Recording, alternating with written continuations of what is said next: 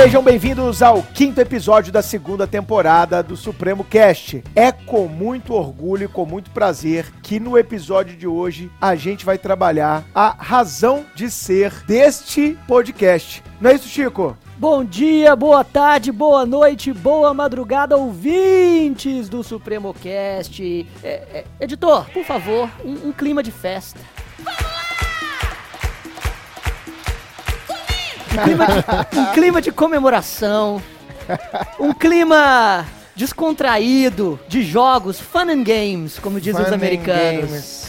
Exato, Let's nós, go. exato, nós comemoramos no último final de semana a festa de 10 anos do Supremo, É cara isso Bruno. aí, cara. 10 anos de Supremo, muita água passou debaixo dessa ponte. E eu acho que para comemorar esses 10 anos dessa empresa de educação, não é um cursinho, a gente sempre fala isso no Supremo Cast. Exatamente. Desta empresa que muda vidas. Exatamente, é como o dono de uma hamburgueria artesanal chamar o que ele vende de É, lanche. De lanche, né, Não pode. cara? Deus Exato. me livre. Então nós estamos aqui, pessoal, com um convidado muito especial, que é a razão de ser desse curso, não é isso, Chico? Exatamente, a história profissional dele se confunde com a história do Supremo. Não fala muito não que ele vai chorar. Choro mesmo. Senhor Frederico Neder. Olá pessoal, ouvintes, Bruno, Chiquinho, Igor, Tati que estão aqui com a gente. Pessoal, é um prazer imenso estar aqui. Fiquei muito feliz com esse convite. Eu sou um ouvinte de, de podcasts já há algum tempo. Sou ouvinte assíduo e apaixonado com esse projeto Supremo Cast que vocês dois capitaneiam aí. Eu adoro, fico só malho ouvindo, fico aguardando ansiosamente e ser convidado agora poder participar de um podcast é uma coisa que me deixa muito feliz. E falando do Supremo então, como o Bruno disse, me emociona. Eu tenho que reconhecer que eu sou um cara muito racional, sou um cara é, é, é, bem tranquilo, assim, mas falar do Supremo é algo que realmente balança o coraçãozinho aqui. É, pessoal, a ideia desse episódio é exatamente mostrar um pouco o que é o Supremo nas nossas vidas, na vida de nós três que estamos aqui, eu, Fredão e o Chiquinho. É falar um pouquinho da importância do Supremo como uma empresa que tem como propósito muito verdadeiro, muito leal, muito transparente de mudar as vidas das pessoas que são impactadas, ou porque são funcionários, ou porque são professores, ou porque são alunos em especial. O foco no aluno é um foco muito forte e presente nesses 10 anos de Supremo. É o Eu nosso tenho principal certeza- objetivo, né? Acima o de nosso- tudo, é acima de sócios, objetivo. funcionários, professores, é o É aluno. o aluno, sem dúvida. A gente sempre fala isso desde o começo. Então, acho que contar um pouco da história do Supremo pra vocês vai trazer um alto grau de inspiração. Porque, né, Chico, a gente ouve podcast também pra se inspirar de alguma forma, concorda? Com certeza, com certeza. Essa história me inspira, mesmo porque também é a minha história profissional, que também se confunde com a, com a história do curso. Se confunde com a minha, que eu vou contar como você começou. e, ele, e ele achando que nós é que iríamos crucificá-lo. É uma armadilha Peraí, peraí, contra mim. vamos só estabelecer o Fred. Aqui não tem hierarquia, não, tá? Não é porque você é o- é CEO da empresa. Exatamente. Que aqui você vai mandar, não, irmão. Aqui vigora a liberdade de expressão. Perfeito. Aqui não é executivo federal, não, irmão. Não Tá? é. Se eu não gostar da pergunta, eu vou trocar a pergunta. Se eu não gostar, eu vou trocar o apresentador, tá ok? Não, não, esse é, esse é um podcast livre. Poxa De verdade. vida. De- exatamente. Não, brinca- brincadeira, vamos falar de coisa boa, vamos falar de política, não, porque a gente política desperta tantas paixões Ó, que eu, eu- eu tenho usado a expressão do, do, do amigo Paulo Nasser, eu tenho preferido ser um eunuco político. Eunuco político? Eunuco político, porque tá uma guerra tão grande aí fora É verdade. que... Ó, e eu tô agora de olho, Chiquinho, se o editor do nosso podcast será pressionado ou não por Fred Neder para suprimir passagens desse episódio. Eu quero deixar registrado desde logo que se o editor fizer alguma concessão a Frederico Neder, ele vai ser demitido também, porque eu vou levar pro conselho de sorte. Fica- Nós vamos demitir a partir de cima do Fred. Fica tranquilo, também. fica tranquilo que eu tô fazendo uma gravação paralela aqui no meu celular pra poder comparar. Aqui não tem censura. Eu não fiz absolutamente nada. Vocês estão me colocando numa situação de poder e já me ameaçando. É assim que é o jogo de Claro, poder? claro. Ameaça. Controle externo, já ouviu Controle falar? não é? Interno Exato. externo. Isso é uma pressão. Mas, Igor, tamo junto. Pra quem não conhece, o Fred, como o Bruno já disse, é o CEO do Supremo, sócio do curso. Muitos dizem meu irmão gêmeo, apesar dele ter 2 metros e dois e eu 1,65m. eu costumo dizer nas palestras que ele ficou com físico e eu com, com intelecto. Então você é sem físico e ele é sem intelecto. é? Basicamente, que nem naquele filme do Schwarzenegger, sabe? É, irmão gêmeo. O, o que É, você não se lembra exatamente. desse filme, O Schwarzenegger do Danny DeVito? Danny DeVito, sim. É que o Schwarzenegger tinha o físico e o intelecto. O Danny DeVito apenas com a malandragem. Não é verdade, Sim, não é verdade. Sim, senhor. Não é verdade, ele era. inteligente, leitor e, e do Não, bem. não. Era o Arnold Schwarzenegger. Não Agradeço é. pelo elogio. Eu não tô na forma física do Arnold Schwarzenegger, mas pretendo chegar lá. E você Pois então. só com a malandragem. Bo- Não é verdade. Ele, ele era, ele era também extremamente Articulado. burrinho e não é, é. O, o Arnold Schwarzenegger era, era uma porta no filme. O Danny DeVito era o cara. Por isso que ele Não, virou cara. político então depois? e Por isso que tal. ele virou governador da Califórnia? Talvez nos Estados Unidos a realidade seja a mesma do Brasil, né? Pois Isso é, um é. pré-requisito. Faz tempo que você não assiste Sessão da Tarde, mas depois Exato. confira. Muito tempo.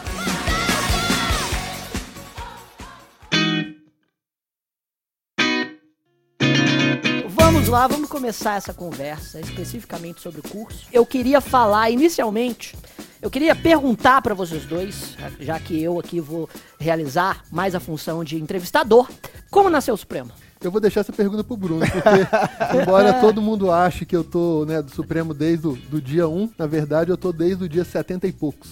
O primeiro dia do Ex- Supremo foi exato. o dia 25 de agosto de 2009 e o meu primeiro dia no Supremo foi o dia 3 de novembro. Então, 2009. De 2009. Então, do dia 24 de agosto até o dia 2 de novembro, essa história passa aí pelo, pelo Bruno. Bruno, por favor, no Fazer um princípio rápido era o verbo, exatamente, no princípio era o verbo, qual é o verbo do Supremo?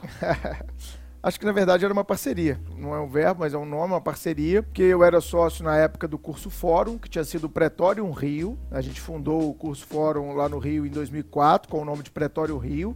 Seria a unidade do Pretório de Belo Horizonte no Rio de Janeiro presencial. Em 2005 eu me tornei sócio lá. E a gente tinha uns sete sócios no Fórum. Eu, a Sheila Bierrembá, Rafael Oliveira, Gabriel Habib, Pedro Barreto, Marcos Paulo e Carlos Vinha, nosso presidente. E aqui em Belo Horizonte havia um curso que chamava Maurício Trigueiro, era um curso bem tradicional. E após o falecimento do Maurício, alguns professores e administradores haviam arrendado a marca da família do Maurício Trigueiro.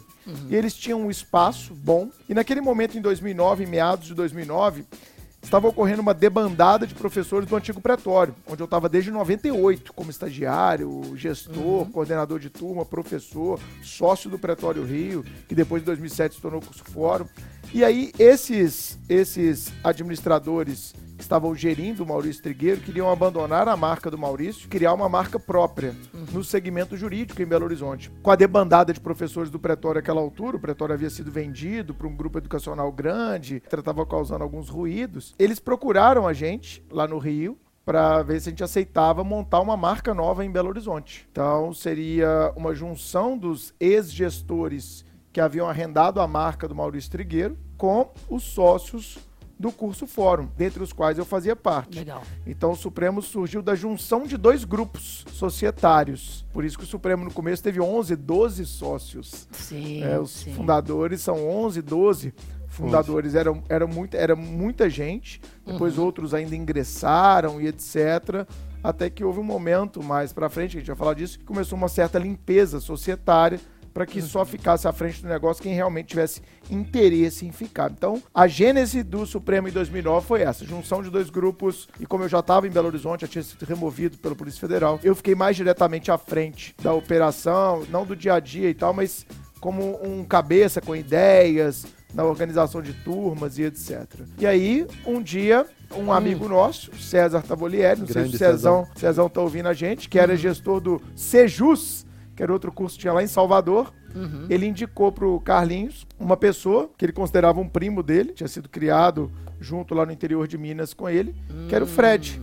Aí um dia chega o Fred lá pra gente entrevistar e daqui pra frente ele que fala. Hum, entendi. Uma, uma coisa semi-nepotismo, assim, mais ou menos? Cara, Como- o que acontece? Naquela época, cursos Ah. preparatórios eles eram basicamente cursos presenciais, Sim. com exceção de alguns três, quatro cursos grandes que tinham na época modalidade satelitária. Então tinha o, o- o curso Pretório Rio, que depois se tornou Fórum, tinha o Sejus em Salvador, tinha outros cursos por aí. E o César trabalhava no. era sócio do Sejus lá. César é um primo de criação, ele é 10 anos mais velho que eu, e eles considera irmão de um primo de sangue meu mesmo. Então, assim, eu conheço o César desde que eu tenho 8 anos de idade, cresci lá e tal. E aí eu lembro direitinho, 19 de outubro de 2009. Caralho, o cara é bom de data, hein, velho? Cara, eu. Olha só.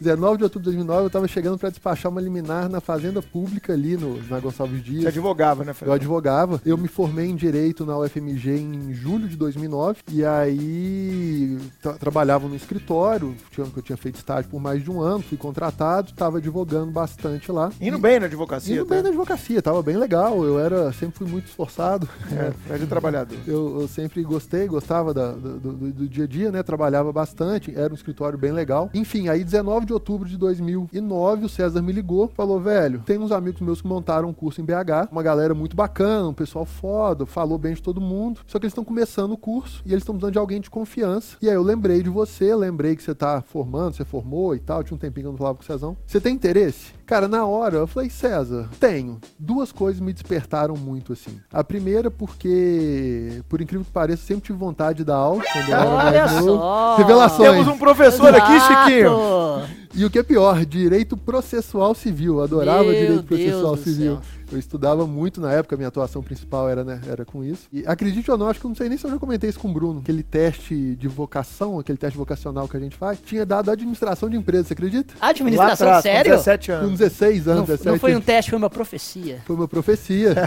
Tava no colégio, tinha dado administração de empresa, mas eu preferi fazer o direito. E direito é muito legal de estudar, né? Faculdade de Ah, direito é, é, é muito bacana, é bom de estudar. Enfim, ele me ligou, eu fui fazer essa entrevista, na época com o Bruno Carlinhos e mais um terceiro sócio, o Tony. Fiz uma entrevista com eles, eu nunca tinha pisado num curso preparatório, nunca tinha tido a intenção de fazer um curso, tava com 23 anos, recém-formado. E aí eu lembro que eu tava lá com o Carlinhos e com o Tony, aí chega um cara lá, senta na cadeira e já dá aquela ajustada assim, era uma salinha pequenininha, Carlinhos, um por um, assim.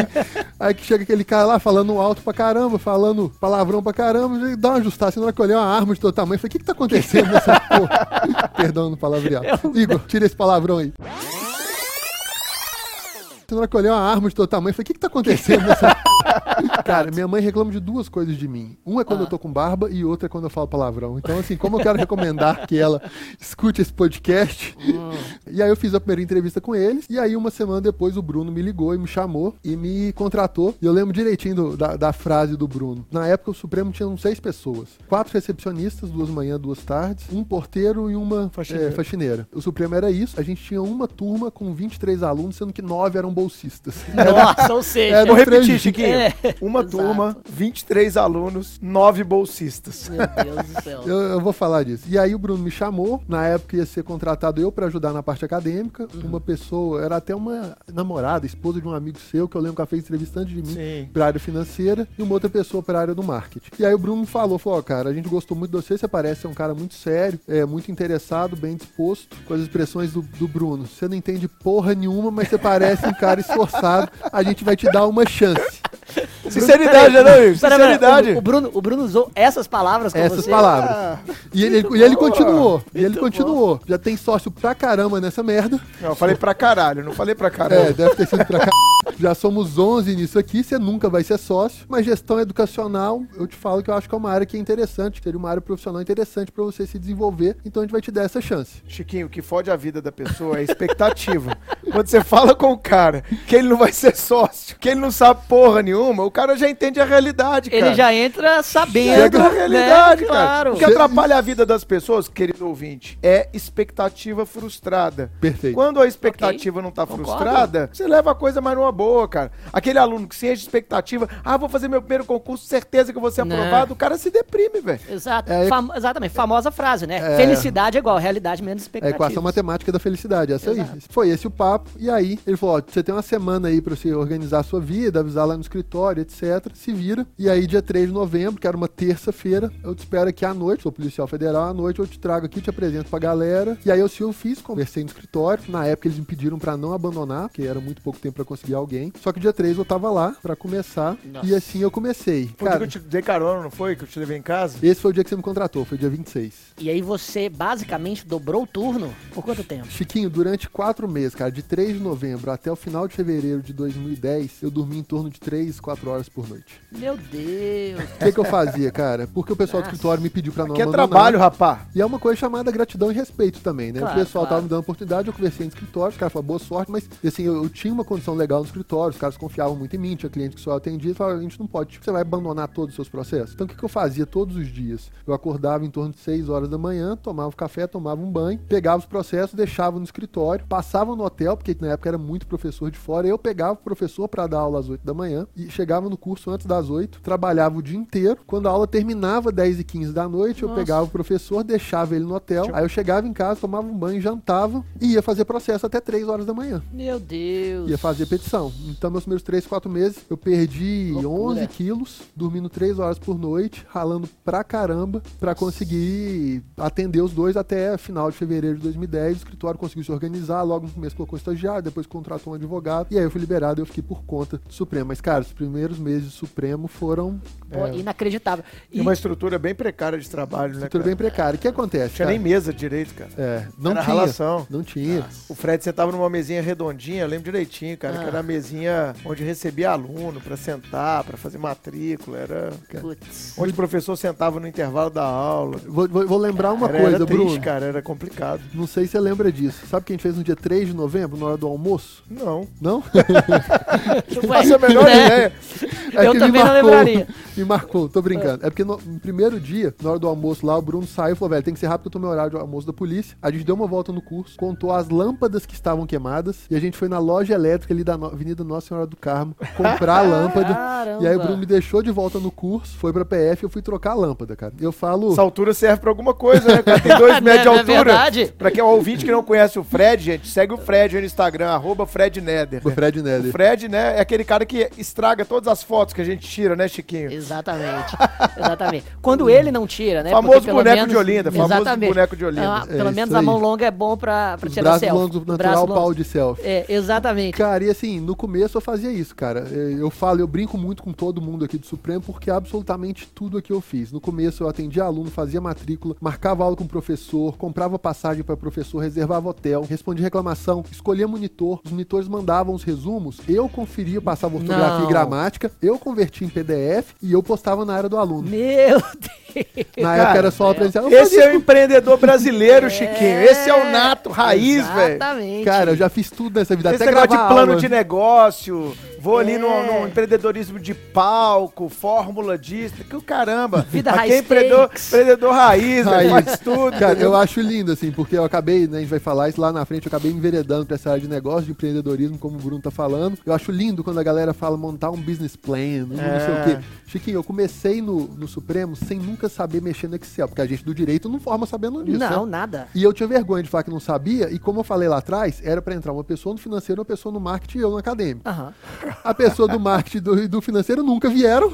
Você ficou com marketing com Fiquei financeiro? com marketing e fiquei com financeiro. E eu Cara, não tinha duas turmas, Chiquinho. Pô, tem dinheiro pra contratar, Tinha uma não, turma. cara. Cara. e minha primeira apresentação para os sócios foi em março, abril de 2010. 2010 até a gente começou do legado Começou federal bem. manhã e A noite. gente e tal. começou bem. Aí 2010 a gente já virou bem. Mas tinha um passivo gigante minha primeira apresentação para A os gente já virou sócios. com carreiras bem fortes. Carreiras manhã e noite. Carreiras manhã e delegado noite. federal manhã e E noite. cheio, cheio. Informativos e questões abertas, duas turmas aos Duas sábados, turmas ao lembra? sábado. Eu entrei nesse Carreiras, inclusive. Você 2010, entrou, você é né? dessa turma de 2010. 2010. E tava cheio, você lembra da Era sala? Lotado, lotado, era lotado, lotado, era vaga lotado. lotada. Sim. 130 manhãs noite, 130 de manhã, alunos, e, e foi isso. E aí minha primeira apresentação, o que, que eu fazia, cara? Eu não sabia, eu não entendia nada de concurso. Eu entrava muito naquela época, como é que chamava aqueles blogs, aqueles... Era correio web. É. Pra ficar lendo, pra entender o que, que o concurseiro pensava. Eu conversava Olha muito com os alunos, com os professores, e eu assistia vídeo no YouTube pra aprender a mexer em Excel, porque eu não tinha a menor ideia. A, a frase da propaganda do, do, do 2009 para 2010, a gente colocou outdoor em Belo Horizonte inteiro. Você lembra disso, Chiquinho? Lembro. Os, time, profe- ti- os os professores que você já, já conhece em uma nova, casa. Você me ligou voltando do Rio. Tive uma ideia. Adoro quando o Bruno me liga falando isso. Eu sou, eu, eu sou essa pessoa, Chiquinho. O Bruno é assim. Normalmente ele me É, ele- liga ele- na estrada e eu Cara, eu lembro- tenho que estar ele fazendo, me eu tenho fala que tá fazendo nada. Eu não posso. tá- Eu, eu o meu ócio é criativo. Então minhas ideias, elas vêm na hora que eu tô fazendo porra Tomando nenhuma. banho. Nada, banho, banho é ótimo pra mim. Né? Na hora que eu tô em casa, brincando com meus cachorros. Na hora que eu tô na estrada. Na hora que eu tô na academia. Praça em Barcelona, eu lembro uma vez que você me mandou Uma mensagem. praça em Barcelona, eu tive uma ideia fantástica. Cara, eu preciso do ócio. Me deixa descansar. Claro. O Bruno é o gênio criativo, assim, da sociedade. Ele tem ideias maravilhosas. Só que é sempre em momentos que ele tá fazendo qualquer Por coisa eu menos trabalhar. férias todo mês, Exato. entendeu? Que apesar de eu não tirar, eu preciso, cara. Ele sempre tem essas ideias. Mas então, assim, foi assim que começou a minha primeira apresentação no Excel que eu tava lutando pra aprender a mexer. Foi, galera, precisamos aportar. E foi a única vez que, de fato, a galera colocou, fez um aporte. Vamos tirar dinheiro do bolso aí. É, dinheiro no bolso. E aí eu falei, pô, Meu e agora Deus. a galera será que vai ficar puta? Acabei de chegar e já tô pedindo dinheiro porque tem conta em aberto. Mas todos foram muito receptivos, Legal. assim. Chiquinho, teve uma, um- teve uma época, cara, desse negócio de aportar, que eu cheguei pro Fred, me corrige, Fred, eu falei, cara, e o seu salário? Tu olha, ah, eu não tô recebendo, não. Eu falei, quê? Como assim você não tá recebendo? Quantos Você não tá meses você tá recebendo? aqui? Ele, ah, eu tô aqui desde novembro. Eu, peraí, velho, mas nós estamos sendo era o quê? Foi- Fevereiro? não, foi dezembro. Ah, foi dezembro, né? Dezembro de 2010. Dezembro Não, de 2009. 2010 não, já era um ano sem salário. É. De 2009. Mas agora eu tem que mandei um pagar. e-mail, cara. Pa- Ali a Você sociedade... pagou pra trabalhar no primeiro semestre, basicamente. Mês, Ali eu primeiro já vi mês. que Eu 11 comecei dia só- 3 de Ah, tá. novembro e isso foi tipo dia 18 de dezembro. Chiquinho, ali eu já vi que 11 sócios é aquele negócio de cachorro que tem 11 donos, né? O cachorro vai morrer de fome. Exatamente. né? Aí, eu, aí eu já mandei, cara, aquele textão e e-mail xingando todo Não mundo. tinha grupo de WhatsApp Ali, ali época. já rompeu o Afexo, velho. Ali já rompi a Afexo com 5 ali no e-mail que eu já mandei. Que é esse meu jeito é, carinhoso de ser, né, velho? Sim. Eu já mandei, falei, estão de sacanagem, pô. O cara tá trabalhando aí, se ferrando pelo curso, nem salário o cara pagou e o cara ainda usou dinheiro dele pra pagar a despesa. né? Ali já começou. O Bruno, na hora ele mandou esse e-mail, na hora ele me pediu, pegou minha conta, transferiu o dinheiro do bolso dele, falou depois você acerta comigo isso aí, manda isso- e aí eu vou resolver com o sócio, aí de repente chega na minha caixa de e-mail um e-mail textão, naquele esporro geral. Ah, para, né? Né? Pelo amor de Deus. Fazer uma pergunta agora para os dois e conectar essa pergunta à realidade do aluno. Primeiro, o Bruno é o delegado de Polícia Federal, passou em um concurso que muita gente almeja, poderia ter se estacionado, mas decidiu continuar empreendendo, primeiro com aquilo que ele gosta, já que você já dava aula antes de ser, de ser delegado de polícia, e se tornou sócio de um curso. E o, e o Fred tinha uma carreira jurídica que já estava se estabilizando e decidiu se enveredar também para o empreendedorismo. Nesse contexto, por que empreender? Por que empreender já como funcionário público? Para que o nosso aluno já pense, talvez, em uma realidade futura. Aqueles que gostam de também seguir e, e fundar um negócio próprio. E por que empreender, sendo que a sua área era jurídica e você já trabalhava nessa área? Eu acho, cara, que quem me conhece mais proximamente, que é meu amigo, como vocês dois hoje são, é, eu sou um cara meio imparável, cara. Eu Uhum. acho que eu vou morrer trabalhando. Eu não me vejo sem criar coisas, sem trabalhar, sem ajudar a gente, sem produzir. Eu, eu amo trabalhar, cara. A coisa que eu mais gosto de fazer na vida é trabalhar, sabe? Não- isso não é piegas, não. É uma verdade mesmo pra mim. Então, passar no concurso, como eu já trabalhava há muito tempo dentro de curso preparatório, como todo mundo já falava que eu ia dar aula, porque eu falava muito bem quando eu ia dar recado em sala, o pessoal da minha sala de faculdade, né? Outro dia a gente até teve um colega meu aqui, ele brincou, né? Todo mundo já sabia, cara, que eu ia ser professor. Eu já trabalhava dentro de um curso preparatório, já conhecia todo mundo, já era muito estudioso, então eu sabia que eu ia dar aula. É, Era mais cedo ou mais tarde. Então eu passei no concurso já praticamente começando a dar aula. Eu sabia que eu nu- nunca ia parar de dar aula. E com a expertise que eu já tinha de muito tempo de curso preparatório, trabalhando desde 19, 20 anos de idade, eu trabalho dentro de curso preparatório, já falamos isso aqui em alguns episódios. Cara, minha vida inteira é curso preparatório. Então, me tornar sócio de um curso preparatório foi um processo muito natural na minha vida. Eu fiquei brincando com o business plan, não é aquele negócio, ah, tive uma ideia, o quê? Vou montar um curso. Não, foi aquele negócio, eu cheguei no Rio, o Carlinhos estava tocando o Pretório Rio, e toda hora ele tinha dúvida, e eu colava com ele, almoçava com ele todo dia. Chegou um dia, o Rogério Greco quis vender as cotas dele. Pra quem que ofereceram naturalmente? Pra mim. E eu fui lá e pô, comprei as cotas do Rogério. Quando foi pra montar o Supremo, aí sim, eu sempre falo, a abertura do Supremo foi a decisão mais difícil da minha vida. Porque todos os meus sócios, como eu falei, tinham dado o ok pra montagem do Supremo, mas eu estava em 2009 com 11 anos de pretório. E no pretório eu era o garoto prodígio, o menino que saiu de estagiário, foi coordenador de turma, se tornou professor, se tornou sócio de uma das maiores unidades do pretório, que foi o Pretório Rio de Janeiro.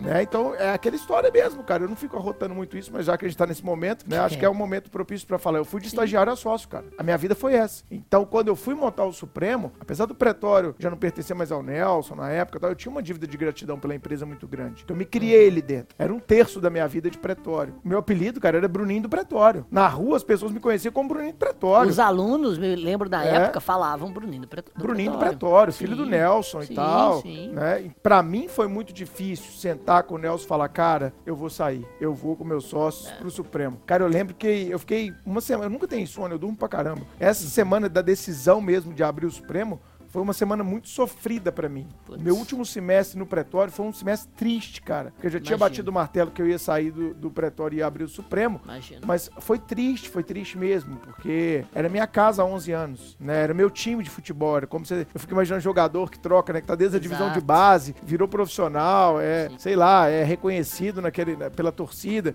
e de repente se abandonar e jogar num... num- seria rival, cara. O Supremo, Sim, ele sim. quando ele abriu, Era ele foi, concorrente direto. ele foi um Exato. concorrente direto do pretório. Então, pra mim, tinha até um dilema ético ali, entendeu? Mas foi uma, uma decisão muito difícil. Mas empreender pra mim, cara, eu sempre tive isso na minha cabeça. Passar no concurso nunca foi o fim. Legal. Passar no concurso pra mim foi mais um começo. E a Bacana. minha vida tá começando toda hora, cara. Toda hora ela tem um recomeço. E isso é legal pro aluno que tá ouvindo. Exato. Porque tem muita gente que coloca na cabeça, eu vou passar no concurso e minha vida acabou e tá resolvida. O que eu mais vejo é funcionário público ser um projeto na vida. O projeto de vida dele é só aquilo Exatamente. dali. Tem gente que é ótimo, que adora, mas e você passar num concurso que faz uma função que você não gosta? Exatamente. Pode ser a sua pior tortura da vida. Perfeita, Então por isso que eu falo, escolha coisa que você goste. Eu também que você acho. tem afinidade. É, e por aí vai. Exato, eu também acho que pensar no concurso público como o fim da sua, da sua vida, Trajetória no sentido de que é, no O sentido fim de dos que desafios, o fim dos desafios, o fio etc. de qualquer coisa, Perfeito. é terrível, É o cara. caminho certo pra depressão. Também Você acho. vai a partir daquele momento só pensar na sua aposentadoria e depois pensar na sua morte. É. E fica Que aquele é cara que fica no cafezinho do serviço público discutindo salário. É, Pô, que merda esse salário, esse governo, essa merda. Exatamente. E aquele cara Exatamente. amargurado, que a amargura transborda, né? Perfeito. E eu nunca fui esse funcionário público, jamais serei. E não gosto de pessoas assim. Eu, honestamente, eu não gosto. Esse tipo de energia me contamina de uma forma muito negativa. Eu saio de perto, paro de conversar, eu, eu saio fora mesmo. Perfeito. E a gente vê muito isso, né? Assim, o aluno Muito. que tá. E querendo ou não, é um momento sofrido, é um momento difícil, mas o aluno vai se prendendo a isso de tal forma e acaba acreditando que na hora que ele passar do concurso, todos os seus problemas acabaram.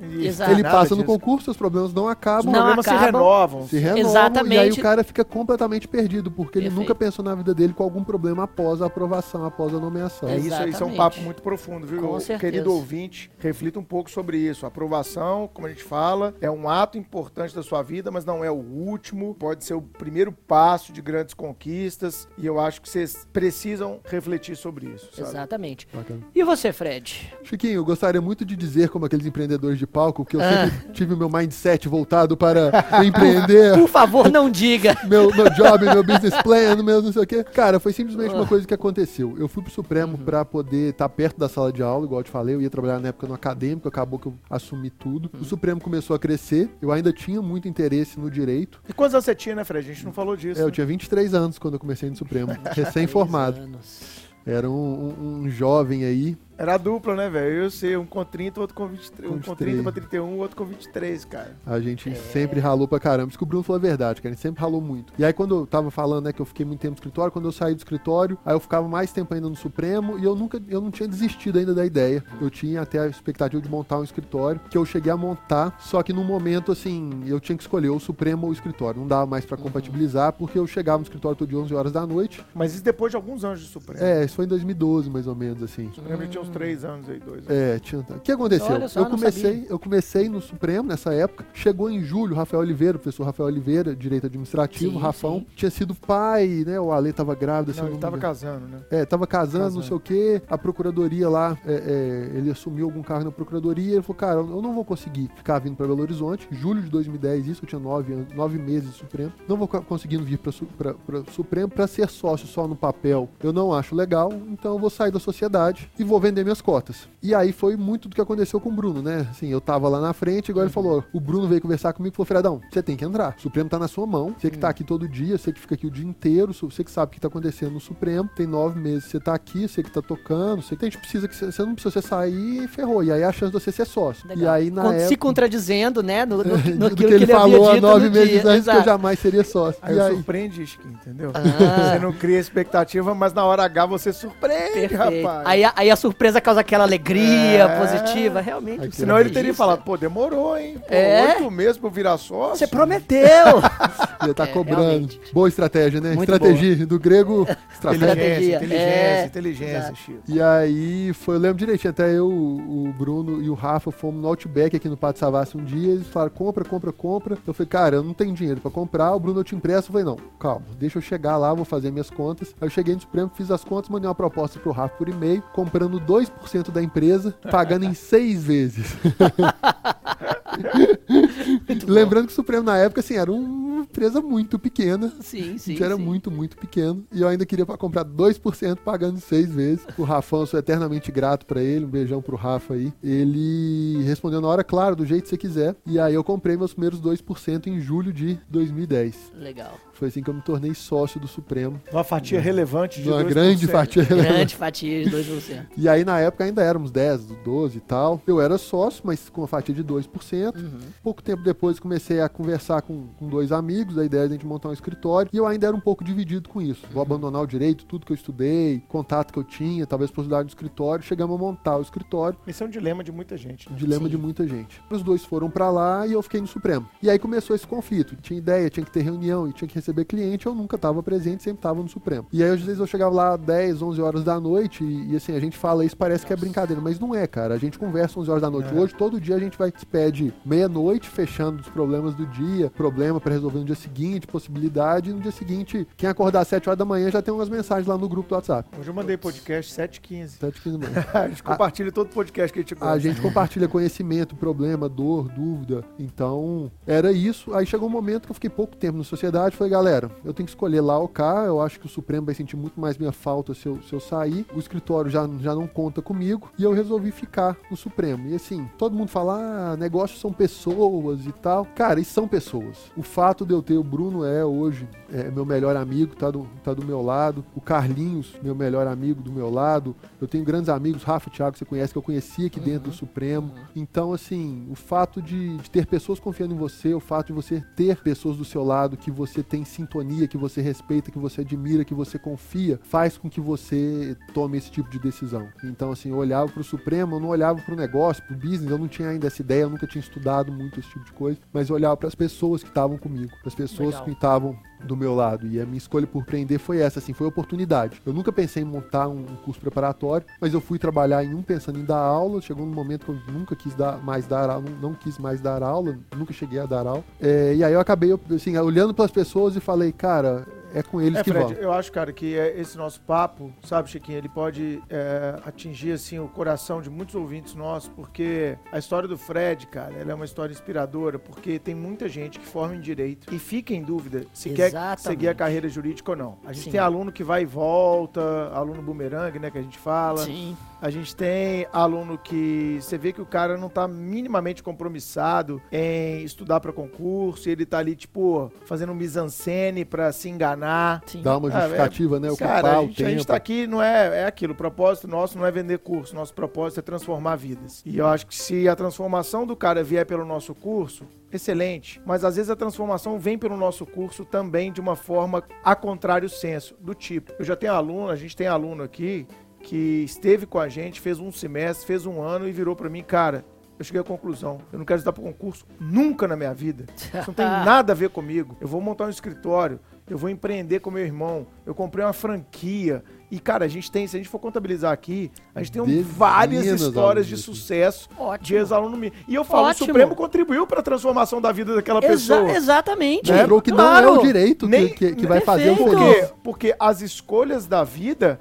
elas podem vir a contrário senso, né? Claro Quando que você tem uma podem. experiência e você fala, não, não é isso que eu quero, que bom. Ótimo. Eu fui lá, vi, testei, provei, não é isso que eu quero. Não, o Fred isso- acabou de dar um exemplo. Claro. Ele foi, montou um escritório com amigos, e aí ele ficou ao mesmo tempo com o escritório com o Supremo, demandando, com um pé num lugar, um pé no outro, e aí você nunca tá inteiro. né? Exatamente. Você não consegue estar inteiro, e aquilo vai te amargurando muito mais Perfeito. vai aumentando o seu nível de ansiedade E aí, no momento, ele falou, cara, eu vou ficar no Supremo, porque eu enxergo isso aqui como uma coisa que tem mais sentido para mim do que advogar. Né? Então, quem tá nos escutando, entenda, esses dilemas são naturais. Não se cobre tanto por enfrentar esses dilemas no decorrer da sua vida, da sua existência. E outro exemplo é, se você pensa em empreender, arrisque. Nós vamos falar um Sim. pouco disso aqui. Empreender é tomar risco. Não tem como você empreender e não errar. A gente cometeu vários erros aqui né? É. No Supremo. É, eu não sei se é o momento de falar isso, mas já que o Bruno tocou nesse assunto, empreendendo, estudando para concurso público, advogando, seja o que for, é, eu acho que o que todo mundo tem que ter em mente é que é sofrido, é sacrificante, é dolorido. Porque às vezes a gente cria aquela ideia, tem uma frase que fala né, que, o, que, o, pior pecado do homem é querer colher o que ele nunca plantou. Eu não sei de quem que é esse autor, Sim. mas é uma frase que eu penso muito nisso Sim. e que eu enxergo muito isso em vários lugares. E a regra é, se vai dar para concurso público, é se sacrificar, é se dedicar, sabendo por que você vai fazer é. isso. Quer empreender, meu amigo? A gente tá brincando aqui, mas assim, quantos anos e anos e anos de, de dor, de sofrimento, de, de preocupação, acumulada, de né, experiência né, acumulada, de bater cabeça, de, de trabalho, de arrependimento bicho. e principalmente de muito trabalho. Trabalho. Cara, as pessoas pensam que eu trabalho muito. O ouvinte não tá vendo, mas se alguém puder depois entrar no meu Instagram e ver meus, meus cabelos loiros, eu sou hoje um cara. Brancos. Eu sou um cara de 33 é. anos que tem mais cabelo branco do que preto na cabeça. isso é o quê? Cara, isso é estresse, é trabalho, isso é suor. É ruim, não. Pelo contrário, sou muito feliz das escolhas que eu fiz, sou muito feliz da posição que eu ocupo hoje, sou muito feliz de tudo que eu construí até hoje, das pessoas que estão à minha volta. Mas, uhum. cara, é esforço pra cacete. Eu lembro que em 2012 eu tive, eu tenho hipotireoidismo de Hashimoto, um problema que eu tenho. Olha só, não sabia. Tenho, que o médico falou que foi estourar, que, que surgiu, né, que explodiu por causa de estresse. Uhum. E aí eu lembro que em 2015 eu falei, cara, eu tô precisando trabalhar menos, não, não tô dando conta. Vou parar de trabalhar domingo à tarde. Fred! Cara, mas as pessoas acham que, assim, ah, você virou empresário. Todo mundo olha para mim e fala, você é empresário. Tá milionário, milionário, tá milionário. Dono é. do Supremo. Achou Sim, eu sou um nome lindo, cara. Assim, o nome muda bastante, mas o que eu falo que eu sou no Supremo desde o início até hoje é o famoso macaco gordo. Você conhece o macaco gordo? Não. É o que quebra qualquer galho, meu amigo. deu galho, deu ruim, pesado. Eu tô quebrando. Chama o Fred. Quanto é. maior o problema, mais, mais sobra para mim. Porque, assim, empreender é isso. O Bruno, lá na, como delegado de polícia, eu tenho certeza que a função dele é essa: resolver um probleminha ali, prender qualquer pessoa que tá lá. Aquele cara que tá vendendo droga no meio da rua, com a Globo filmando, chegar e algemar é. esse cara é muito fácil. Eu sempre falei, é. cara, quando você toca operação, igual eu toquei a maior parte da minha vida na PF, tocar operações é empreender, cara. A operação em si é um empreendimento de longo prazo, de planejamento, de coleta de provas porque senão a operação ali na frente não vai dar em nada. É. Então você tem que pensar na efetividade, naquilo que você está construindo. Sim. Então a mente empreendedora, Chiquinho, ela vai estar tá em vários cenários da sua vida. Entendeu? Sim. O casamento é um empreendimento, as relações de amizade são empreendimentos. Você tem que investir, você tem que cuidar, você tem que refletir sobre elas. Então, ter uma mente empreendedora, cara, ela vai te ajudar em vários segmentos da sua vida, pessoal e sobremaneira profissional. Isso a gente leva muito a sério. Sobre o que o Fred falou, cara, eu, eu, eu reconheço o Fredão. Cara, eu não conheço gente, um cara que trabalha mais do que o Fred, cara. Hum. O Fred é aquele cara, bicho, que é. Se eu falei que eu sou workaholic, você multiplica por 5, é, é, o que o Fred faz. O Fred só não entra dentro de sala de aula para dar aula ainda. Né? Pode ser que um dia depois dessa revelação não, aqui ele vai entrar. Já abandonei o direito. né? Não, não, quer estudar o novo Código de Processo Civil, Fred? Cara, eu, eu, eu tenho... Novo, já tem quatro, quatro anos. Quatro já. anos. Ah, não. Eu, eu parei de me apresentar como advogado quando veio o novo CPC e eu não estudei o novo CPC. Então eu não, é, não né? me considero. Eu tenho a carteira da OAB. Paga anuidade. Pago anuidade todos os anos, mas não me considero um advogado ativo por causa disso. E paga anuidade só pra carteirar, entendeu? É, advogado. Só, então, sou advogado, só, respeito minhas prerrogativas. Só pra apresentar o AB ao invés é, da, da, identidade. Só pra na fila do avião ali, ele vai só, ao AB, entendeu? É, Você falou o ponto que é verdade. O que acontece? Eu odeio coisas no meu bolso, odeio carteira grande. E eu sempre viajo só com a carteira da OAB. Eu sabia, eu é um sabia! Cara, porque é um cartão de crédito cabe fácil, velho. Tanto que eu me dei mal esses dias que eu fui pra Foz do Iguaçu com o Carlinhos, que a gente queria jantar na Argentina, não pôde, porque eu não tinha um documento de identidade pra atravessar. Foi um, o AB, o AB serve pelo acordo do Mercosul. Exatamente. Ai, ai.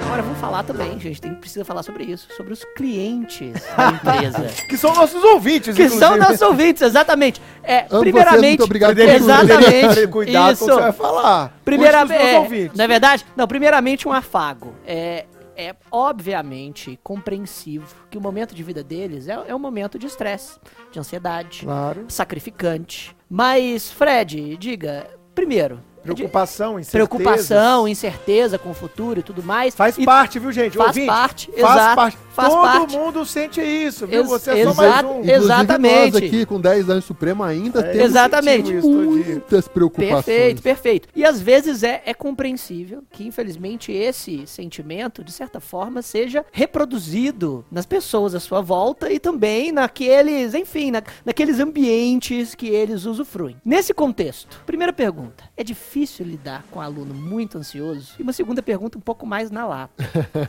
Tem aluno que enche muito o saco? Não, isso não existe. Que é isso? Não, né? Os Não. alunos do Supremo são maravilhosos, Chiquinhos. Igor, acredita essa parte, por favor. Chiquinho, vamos lá, cara. Assim, é, eu tava falando né, que a gente fala que o Supremo, né, como todo, tudo pra gente são pessoas. E de fato, igual o Bruno falou mais cedo, a gente olha pro aluno e fala, é, o, é a nossa razão de ser. Assim, o Supremo não é uma Uhum. empresa de educação, o Supremo é uma empresa de vidas, de sonhos de vida. Aham, aham. E quando a gente lida com o sonho das pessoas, é algo muito sensível. Porque, igual vocês falaram, dificilmente, logo volto a falar, tem exceções, mas dificilmente é o cara que é milionário, que o pai dá pra ele uma Ferrari, ele vem pro cursinho de Ferrari. Uhum. Normalmente são pessoas que estão iniciando a vida profissional e não conquistaram nada ainda, estão super ansiosos, ou pessoas que já têm família, ou que estão querendo começar a vida e fazer um monte de coisa, e estão apostando tudo que tem, e principalmente o seu tempo, para conseguir mudar vidas. Então isso gera uma ansiedade, gera uma tensão, gera um nervosismo, e muitas vezes gera um estresse, um certo desgaste. E a gente tem muito isso em mente aqui no Supremo. A gente tem muito esse cuidado porque a gente respeita muito os nossos, nossos alunos. Respeita muito mesmo, assim. É, o Bruno tá aqui e ele sabe disso. Todas as reclamações que chegam no Supremo chegam no nosso ouvido. A gente tem hoje aí quase 10 mil alunos no Supremo. Ativos. Nossa. Ativos, é. Fora os que já passaram. É, já Que deve ter diferença da primeira turma, né?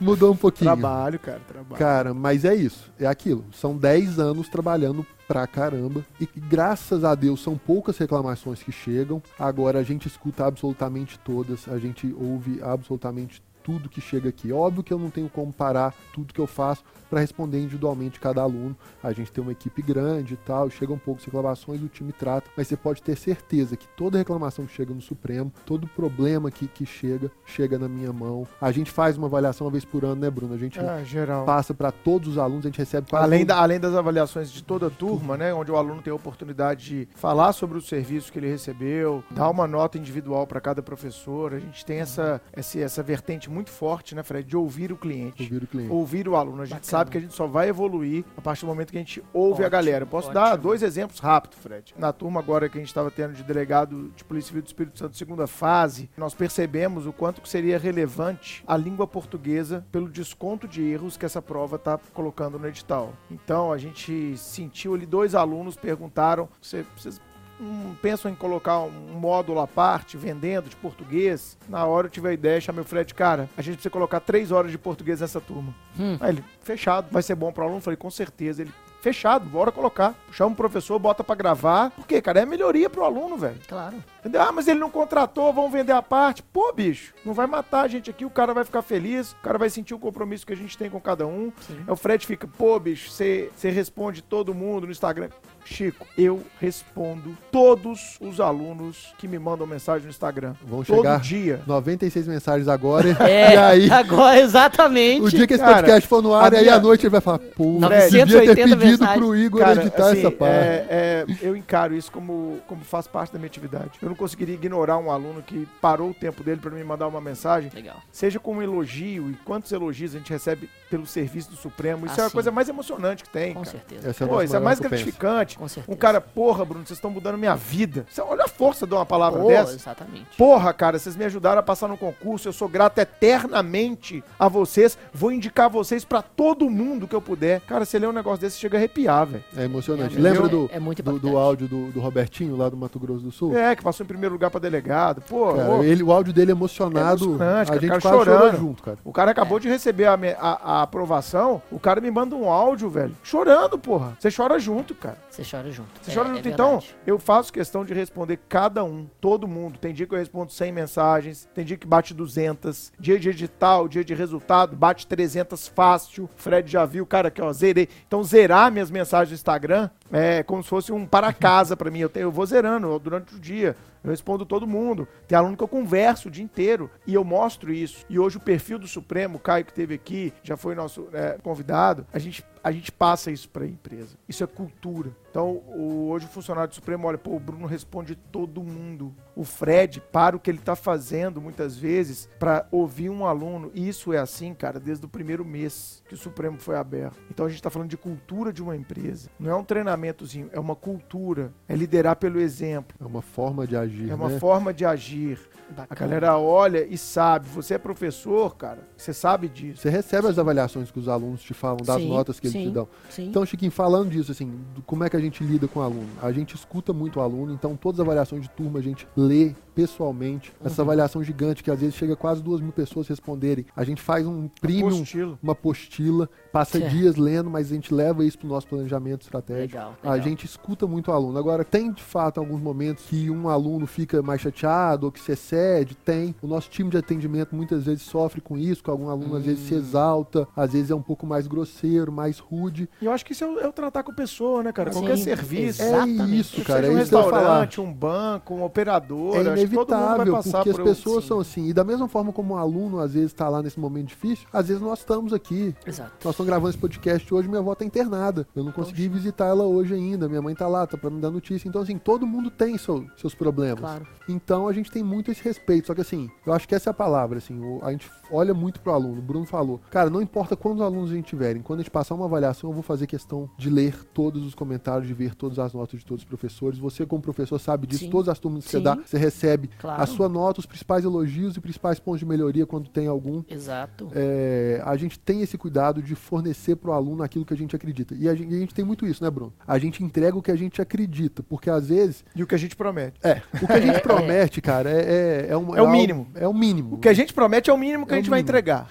Você já deve ter visto isso, assim. Às vezes a gente promete 100 horas. Cara, antes da turma terminar, o time do acadêmico lá conta se a gente tem pelo menos 100 horas. A gente sempre tem mais. Mas, cara, já aconteceu de uma vez, tá faltando. Ah, professor terminou, tá faltando duas horas. Chama algum professor, vê se tem algum ponto para falar e grava três. Porque o que a gente promete, cara, a gente é obcecado com isso. Uhum. Isso é obsessão, assim. Não, não tem o que discutir. Exatamente. Seriedade. O certo é certo. É claro, certo. claro, claro. Agora, e... fornecer o que o aluno precisa, o que a gente acredita. Então, assim, muitas vezes as pessoas pedem, ah, vocês podiam fazer não sei o quê, já pensou não sei o quê, a gente conversa. Isso vai ajudar o aluno? Não. Mas tem tanta gente pedindo, vai ajudar o aluno? Não vai, meu amigo. Não é vender. Não é isso. Perfeito, perfeito. Não é isso. O Supremo chegou há 10 anos fazendo aquilo que comercialmente é bom. A gente talvez poderia, né, Bruno, tá rico aí fazendo outras coisas, não sei. Com certeza. Mas a gente tá aqui hoje com a consciência tranquila de que a gente só faz aquilo que a gente acredita que é bom para o aluno. Deixa eu dizer então algo que me marcou com relação à fala de vocês dois, não hoje, mas há muitos anos atrás. Primeiro, com, é, é, inicialmente eu tenho, eu tenho que admitir que realmente eu acredito que tudo que vocês estão falando agora é verdade, principalmente naquilo de ter orgulho de contribuir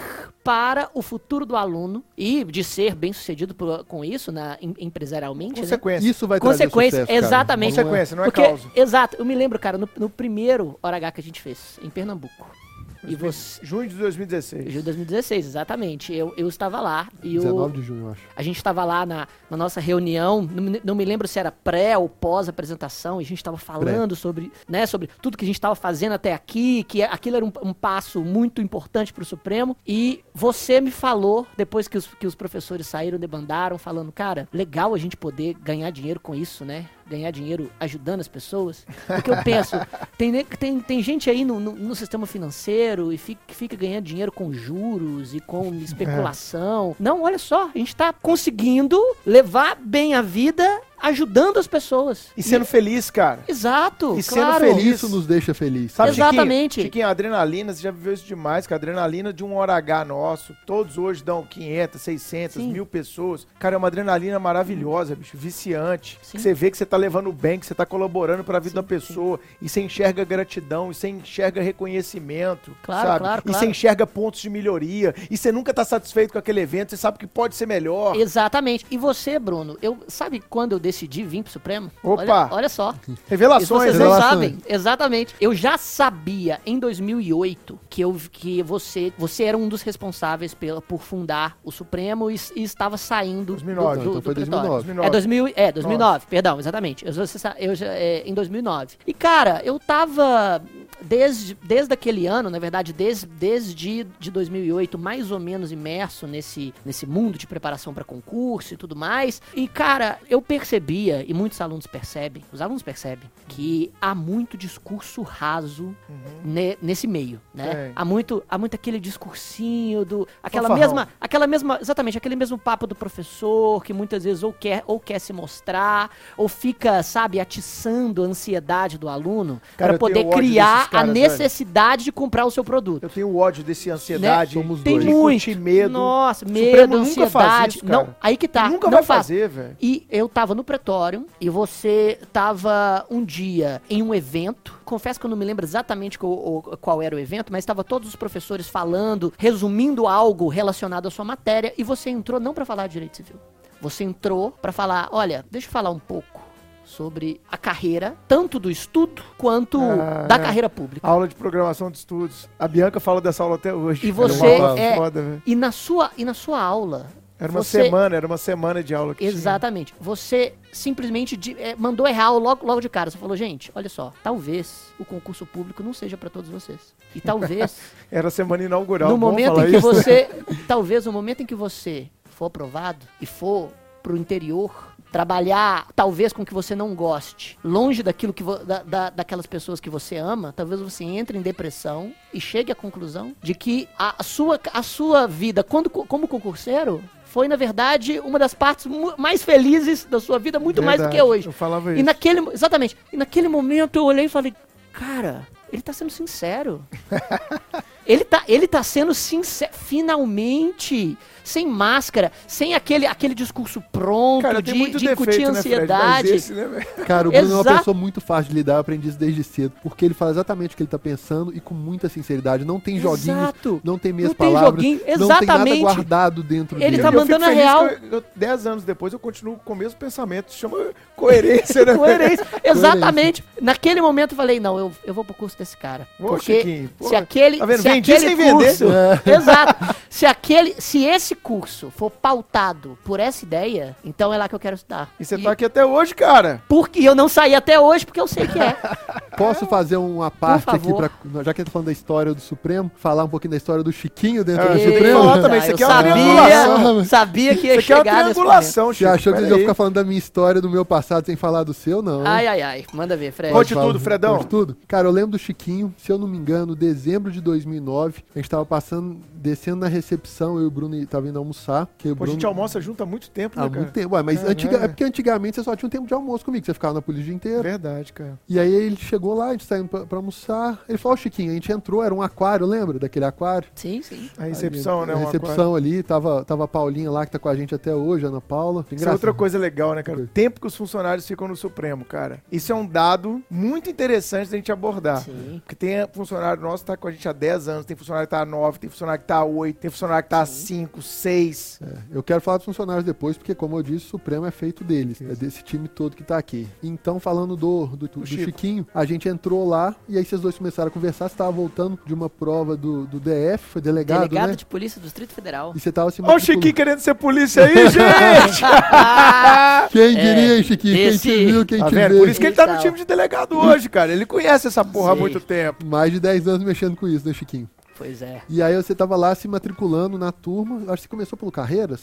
Pelo Carreiras. Carreiras. Começou Carreiras. pelo Carreiras.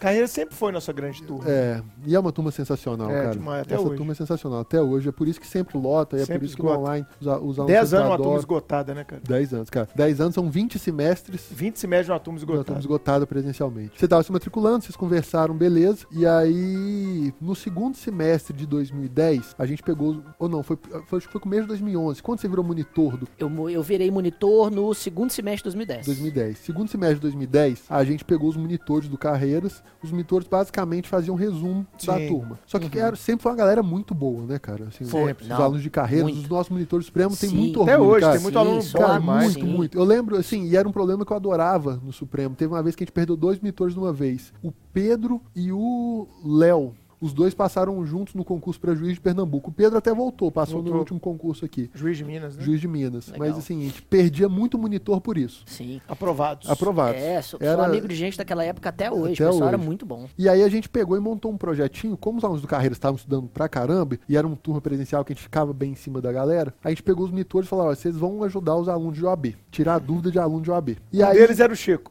um deles era o Chico. Só que o que, que aconteceu? Os alunos de OAB não estavam indo nos plantões de dúvida, ou raramente iam nos plantões de dúvida. O que, que os monitores combinaram entre eles? Cada dia um prepara um tema e um vai dar aula para os outros. Já que o Fred quer que todo mundo fique aqui à tarde, nos dias da tarde, já que esse mala quer que todo mundo fique Vamos, aqui. vamos justificar nossa fazer existência a aqui tarde fazendo ser alguma útil, coisa. né? Vamos fazer a tarde ser útil. E aí eu lembro direitinho que eu tava lá na minha sala, aí bateram na minha porta. Minha sala eu sempre fui super disponível para todos os alunos, eu adoro o contato com os alunos, poder conversar, poder entender, eles que trazem. Bateu na minha porta a Virgínia, lembra da Virgínia? Lembro. Hoje ela é dona de cartório em Cambuquira, Caxambu. A Virgínia bateu na minha, minha porta, abriu e falou: Fred, tá ocupado? Eu falei: Não, Virgínia, pode falar. O que, que foi? Ela falou, Fred, o Chiquinho tá dando uma aula de prescrição e decadência lá que eu nunca vi igual. Assiste um pouquinho, por favor. Olha só, eu tenho, eu tenho que agradecer a A Virgínia. Virgínia. nunca te contei isso? Nunca te contei que foi ela? Não, nunca foi ela, não. Foi ela, foi a Caralho, Virgínia. velho. Esse podcast aqui tá Caramba. muito revelador. Tá vendo? Você lembra da só. Virgínia que andava com a Ju, que é Lembro. juíza no Rio? Lembro. As duas eram irmãs inseparáveis. Aí a Virgínia foi lá, eu terminei, fui, abri a porta, lembro direitinho que você me olhou assim. Eu falei, não, não, continua, você continuou falando. Eu falei, cara, esse Menino é bom. Esse menino é bom, velho, fala bem, né? Eu nunca, tinha, só. nunca tive intimidade com o Chiquinho na época. No ano seguinte, a gente tava com um projeto de OAB segunda fase, que o professor de penal era o Thiago Lauria, Sim. Sim.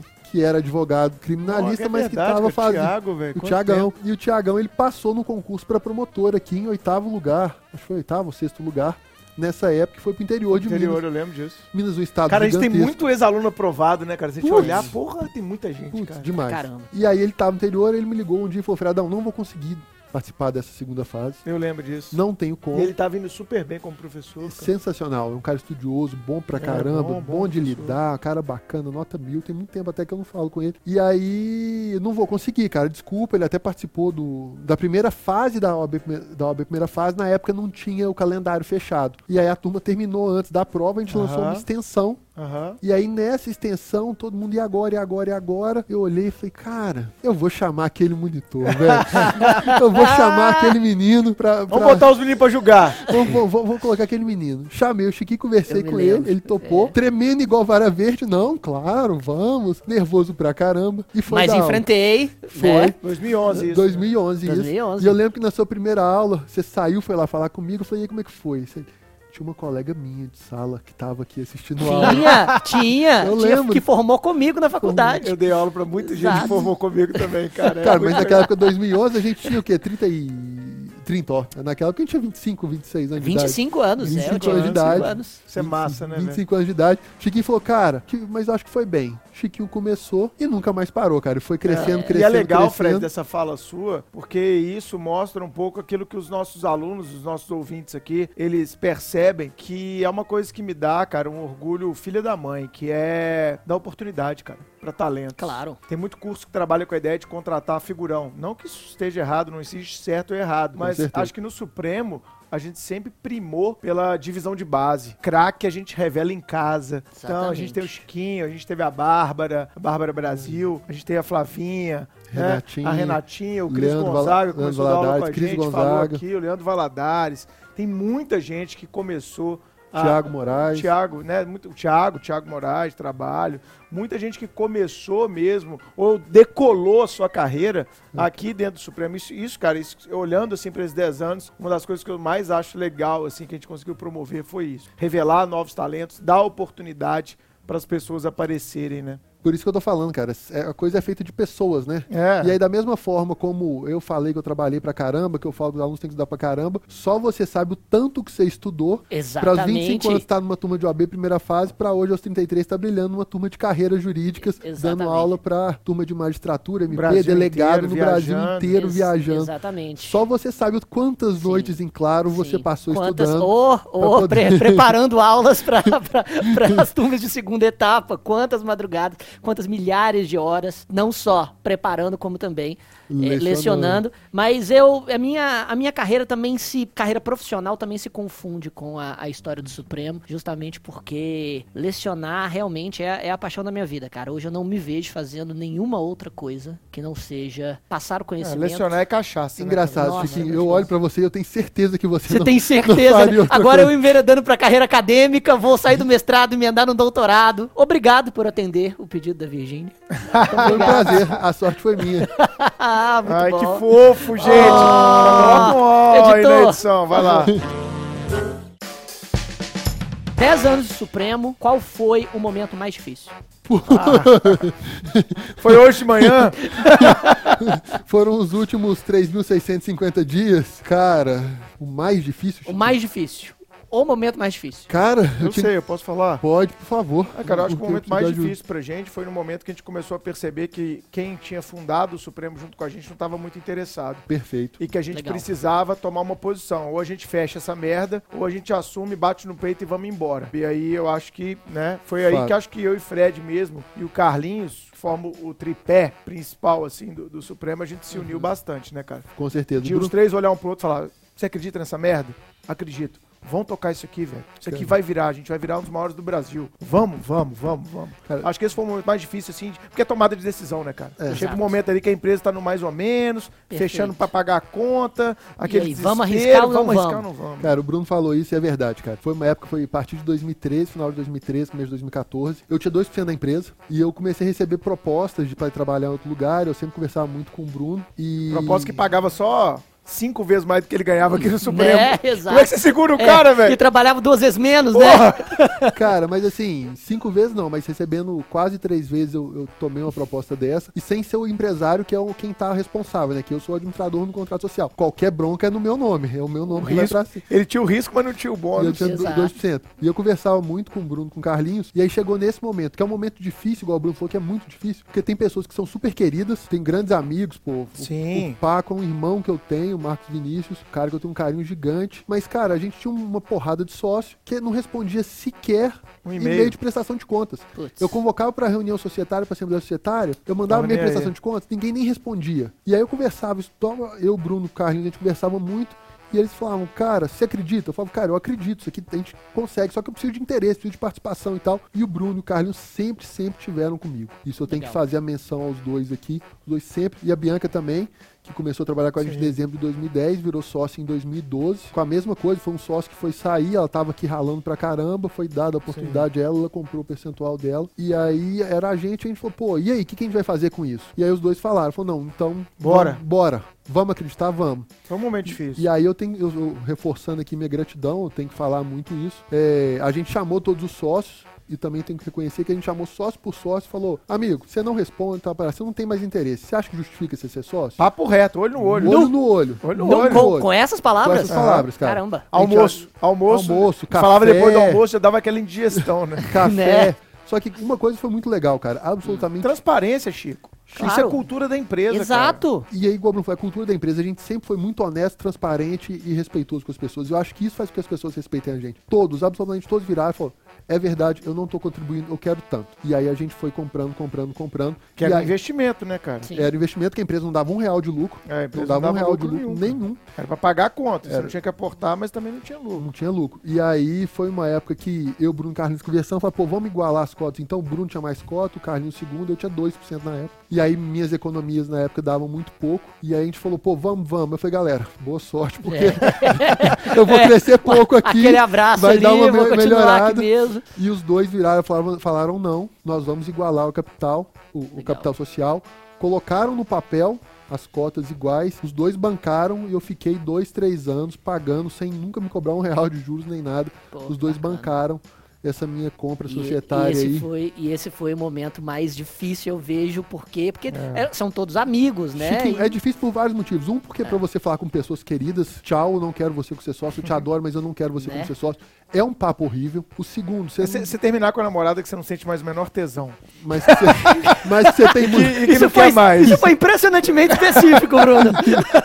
mas que você respeita Mas e que ela gosta, foi super você ela bacana. uma Claro, pessoa. claro, você claro. quer que ela seja feliz com outro cara, mas não mais Exato. com você, cara. cara. Exatamente. Entendo, entendo. Isso é muito difícil. O segundo é um investimento de, de muito dinheiro.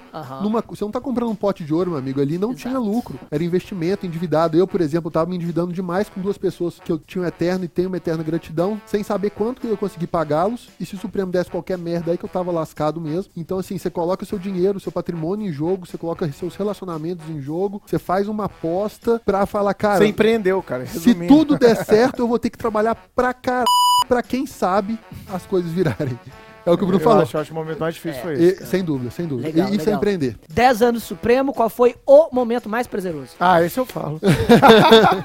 Eu vou falar um parecido com o seu, mas pode. Eu já sei. Ah, bicho, sem dúvida, cara. Foi o hora H de delegado Minas, né? Ah, é, eu, eu concordo. Aquilo eu dali concordo. foi o ápice, Eu cara. concordo, Foi concordo. orgasmos múltiplos, né, Beleza, cara? beleza. Aquilo dali foi sensacional. Fechar o Palácio das lá, Artes, o Palácio cara. das Artes. O Grande e- Teatro. E o Cine Brasil Valurec. No quem não é mesmo de Belo dia. Horizonte, quem não é de Belo Horizonte está nos escutando, são os dois maiores teatros da capital mineira.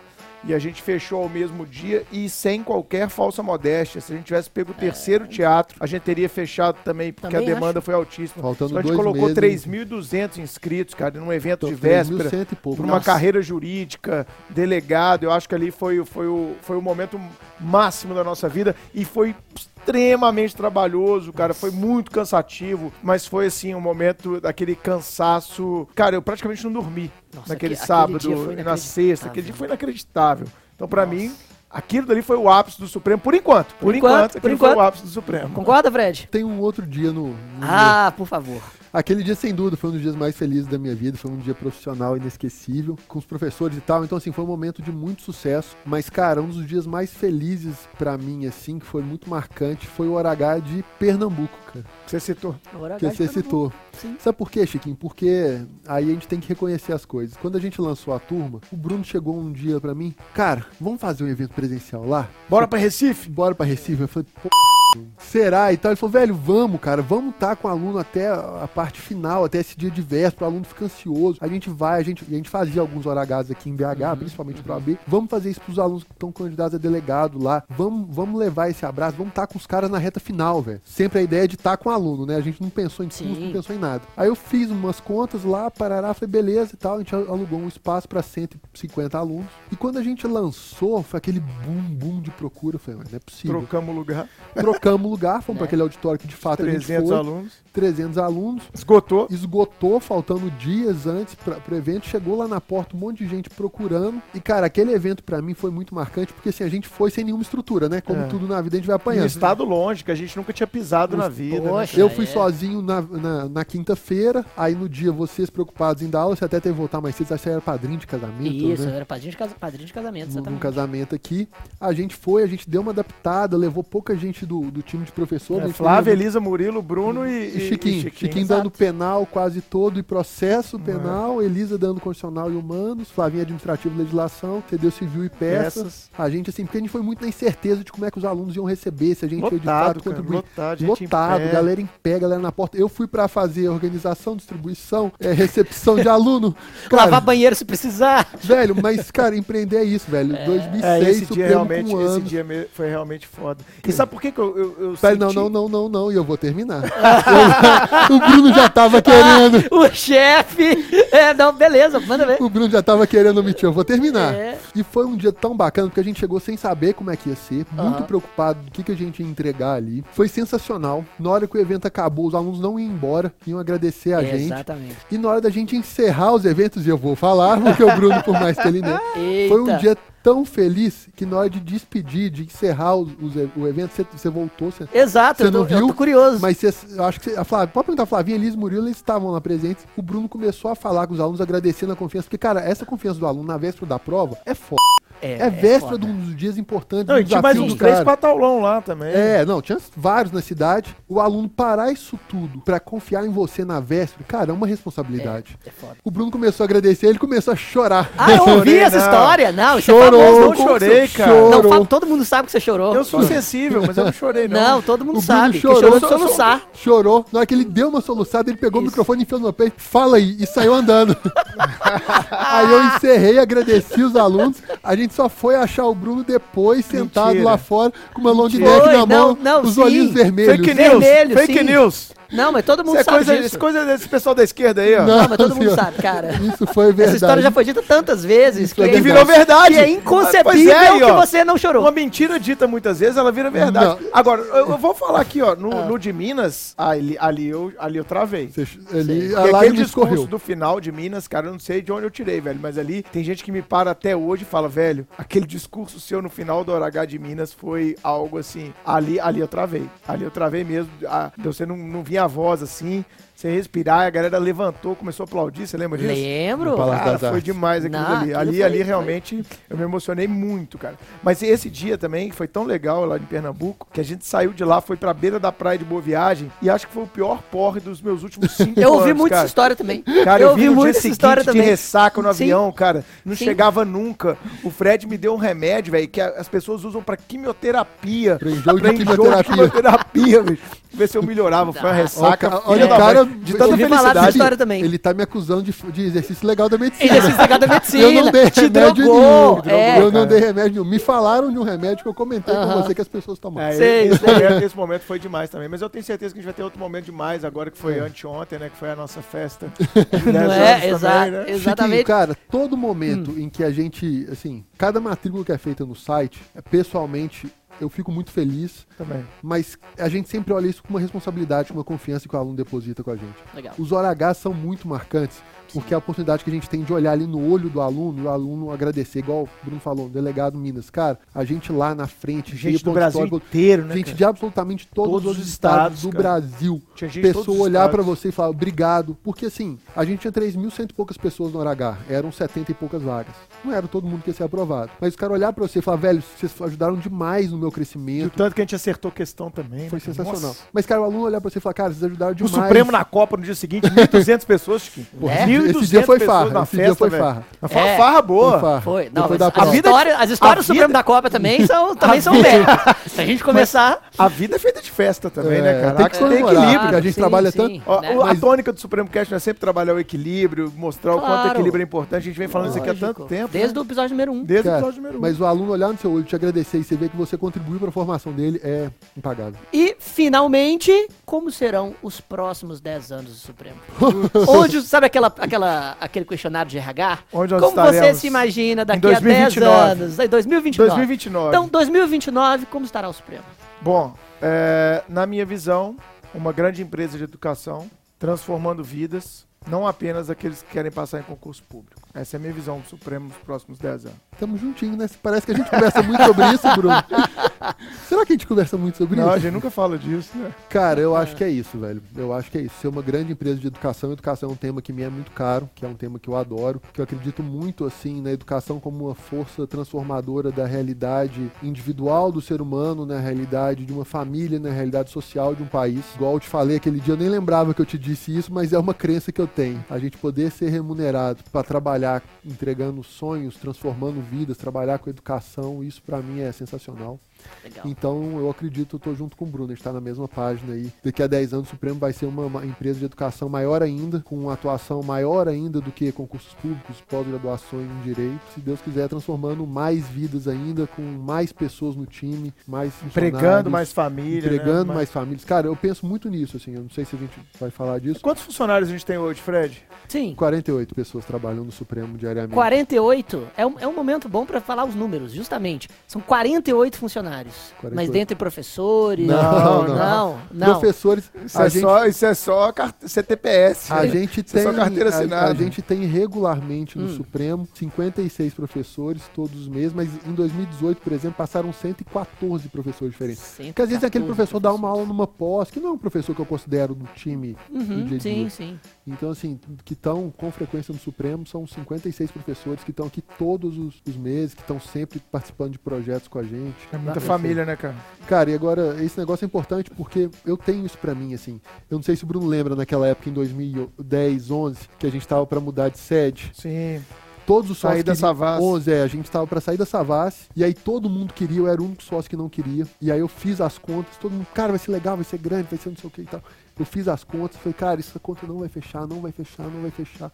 Chamei o Bruno um dia, falei com ele, e a gente foi pra uma reunião, eu convenci o Bruno, e aí eu e o Bruno começamos a falar que não, éramos 11 sócios, eram 9 a 2 ali, aí o Carlinhos olhou e falou, galera, peraí, se o Fred que tá à frente do negócio não acredita, se o Bruno que tá com ele não acredita, não adianta a gente querer não, cara, tem alguma coisa errada. E assim, aquela época me marcou muito, porque a gente tinha uma equipe bem menor do que hoje, mas já tinha uma equipe, cara, e todas as decisões societárias que eu tomo, eu penso muito nisso. Eu tenho responsabilidade com essas mais de 100 pessoas que todos os meses recebem algum valor do Supremo. Eu penso muito nos alunos para entregar o meu Claro. trabalho, mas as decisões que eu tomo, cara, assim, eu não, ah, se o Supremo se fosse acabar, não vai, mas se fosse acabar, a minha preocupação é com as pessoas que confiam em mim, confiam nas minhas decisões, confiam aqui, que dependem dessa renda para fazer um monte de coisa, que dependem disso para sua família. Isso é algo que, que me, a minha pressão nas minhas costas vem nisso. Bacana. E faço parte dessa história. Tenho muito orgulho de verdade de fazer parte dessa O história. Supremo tem muito E orgulho quando- de ter você na história. cara. Muito obrigado. E quando o Supremo continuar sendo uma grande empresa de, de educação e, e se tornar ainda maior daqui a 10 anos, continuarei tendo orgulho de fazer parte dessa Que história. bom, cara. Tamo junto, Chiquinho. É, nossa Obrigado, meta é, é cara. entregar conteúdo, cara. Acho que o Supremo Cast é um pouco disso também, né? Claro. Entregar conteúdo. E chegamos agora ao momento que todo mundo gosta, a dica suprema.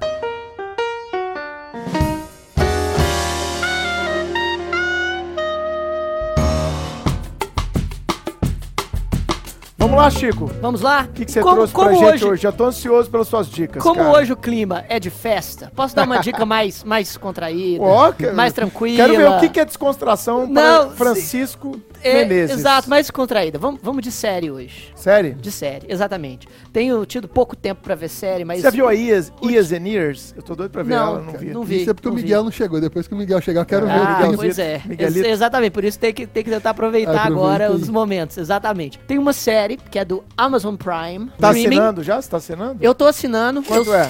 É? Sinceramente, eu não sei. Rico, né? Mas- Bota no crédito. Crédito, no. Não, e por que, no que eu não, e por que que eu não sei? Por que que eu não sei? Cadê a inteligência Porque, financeira? é, porque você sabe, É cadê a o inteligência gerente, financeira? dele, o gerente dele mandou aplicar no CDI. Não, não, não. E por que, que eu não Eu, sei? Toda eu não vez sei? que eu escuto porque isso, eu tenho um infarto. Porque, não, não. Porque eu, assi, porque eu assinei de graça um tempo pra poder degustar. Aí já ficou cobrando o cartão. É, exatamente. Mas aí o que que... O, A velha tática. qual, vai. a velha tática, exatamente. Cair na tática do, do marketing. Mas qual é a série? Ela se chama The Boys. The Boys. The Boys, exato. É é uma série que tá muito famosa hoje em dia e, sinceramente, me impressionou. Hum. Primeiro, vamos, vamos imaginar o seguinte. Primeiro, a série, ela critica o contexto neoliberal de hoje e, e tudo isso que, de certa forma, a gente critica Sim. também. Esse mercado que, que cria sentimento pra poder vender. Uma coisa que a gente tava falando também, é, até em, em outros momentos, sobre redes sociais e tudo mais. Imagine que, no- na época de hoje, mostrando todas, todas as entranhas dessa, desse mercado extremamente Sim. Desumano, agora que o Bruno provavelmente não vai gostar, os super-heróis. No contexto da DC, da Marvel e de tudo que hoje faz muito sucesso no cinema, existem. De verdade? De verdade. Mas eles têm uma vida que, assim? Aí que tá. Ô, amor, não, eu não, vou não. ali agora salvar a Não, não, humanidade não, não, tô aí que tá, voltando. aí que tá, aí que tá, aí que tá. Não esquece Os- do pão não, hein? Aí que tá, os super-heróis seriam altruístas, salvariam uma- a humanidade e ainda Duvido. trabalhariam. É claro que não. Egocêntrico, vaidoso. Ex- Não, não só. Fica querendo ver se o abdômen tá trincado. Perfeito. Publica no Instagram. E o que que ia acontecer? A heroína tem a bunda Perfeito, na nuca. exatamente. E o que, que ia acontecer? Cada herói ia criar uma, uma marca pessoal, entre aspas, que Meu seria Deus. cooptado por uma Graciane- grande corporação, uma grande corporação que vende, que é basicamente, que vende merchandising em cima desses, desses super-heróis e faz contratos de segurança pública oferecendo os serviços deles com, com os governos. Então coloca tipo a marca na, na sunga do super-homem assim atrás. É, não, Tipo aí a a marca do super-homem não, tipo a. Graciane Barbosa, Neymar, Entendi, o entendi. Cristiano Ronaldo são super-heróis e a gente não tava Mas sabendo. isso aí é uma crítica da Não, não, sociedade não. moderna. É uma crítica da.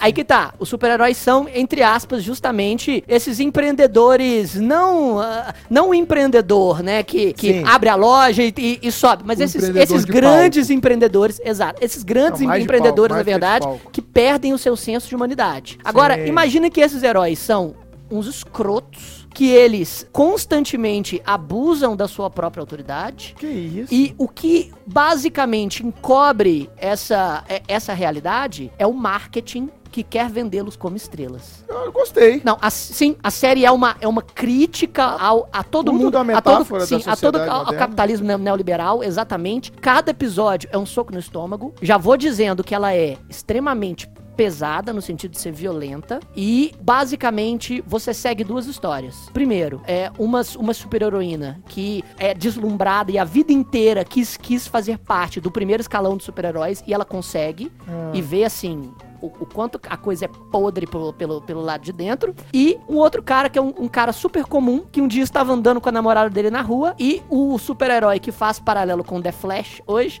estava correndo próximo da velocidade da luz e liquefaz a namorada dele no, no- no meio da rua. Sim, sim. e ele percebe, assim, o quão ele é insignificante perto dessas grandes figuras cuja, cuja segurança e a verdade é escondida Metá- pelo metáfora marketing. interessante. The Boys é a minha recomendação. The Boys só tem na Amazon Prime. Só tem na Amazon Prime. Assine a Amazon Prime. Chiquinho, você faz parte dessa corporação Amazon está divulgando contra a Netflix? Se ela quiser me pagar, eu aceito. Olha Ah. só, tá Mentira, vendendo aí. Mentira, mentira, mentira, Capitalista. mentira. Todo mundo sabe que não. Blogueirinho. Todo mundo Vamos ter que sabe. fazer uma inspeção nessa- Todo mundo Tem- sabe que não. Tem gente Todo ganhando mundo sabe que não. patrocínio. Todo mundo sabe que não. Frederico, sua dica suprema, o que, que você trouxe pra gente? Cara, posso dar quatro dicas supremas? Que Não isso? Vai ser muita coisa. Ah, carteirão de chefe, vai lá. Cara, eu vou recomendar então dois livros e dois filmes. Vou começar pelos filmes. Já que o tema é empreendedorismo, tem dois filmes que eu gosto muito. Um chama Moneyball, O Homem que Mudou o Jogo, baseado na história real do Billy Bean, que foi um dirigente do beisebol. É um filme que com Brad Pitt, acho que de 2011, se eu não me engano. Gato, Brad Pitt é Gato, gato, Brad Pitt, gato. Como diria Bernardo, gato. Gato, gato. Gato. Da época em que ele era um pouco Você acha mais ele gato. Chiquinho? Brad Pitt? Ah, ele foi. Ele foi. Ele, ele é um cara. não é? Vai, Eu concordo, concordo com vocês. Concordo Tá com bom, vocês. vai. com o gato do Brad Pitt, que conta a história de um dirigente de um time mediano, pequeno, de beisebol nos Estados Unidos, e que ele tenta lá, tá batalhando para tentar chegar em algum lugar, nunca tem dinheiro para contratar as grandes estrelas e tal, vai batalhando, e ele descobre um cara que trabalha matematicamente o resultado do- dos jogadores, que vende para ele, vende assim, né? Dá para ele a ideia, fala, cara, você não tem que comprar jogador, estrela e tal, você tem que ver o resultado médio de cada jogador, e você consegue montar um time de jogadores medianos, de jogadores não famosos, cujos salários você consegue pagar com seu pequeno orçamento, mas que a somatória do resultado deles vai te levar ao título. É uma Olha história só. real que é fantástico, que mostra isso, o desafio do cara de gerir pessoas, o desafio do cara de gerir dinheiro, o desafio do cara de, de pressão, de cobrança e tal. É um filme que eu adoro. Então, Billy, é, Moneyball. Moneyball Segundo filme. Ele é de beisebol?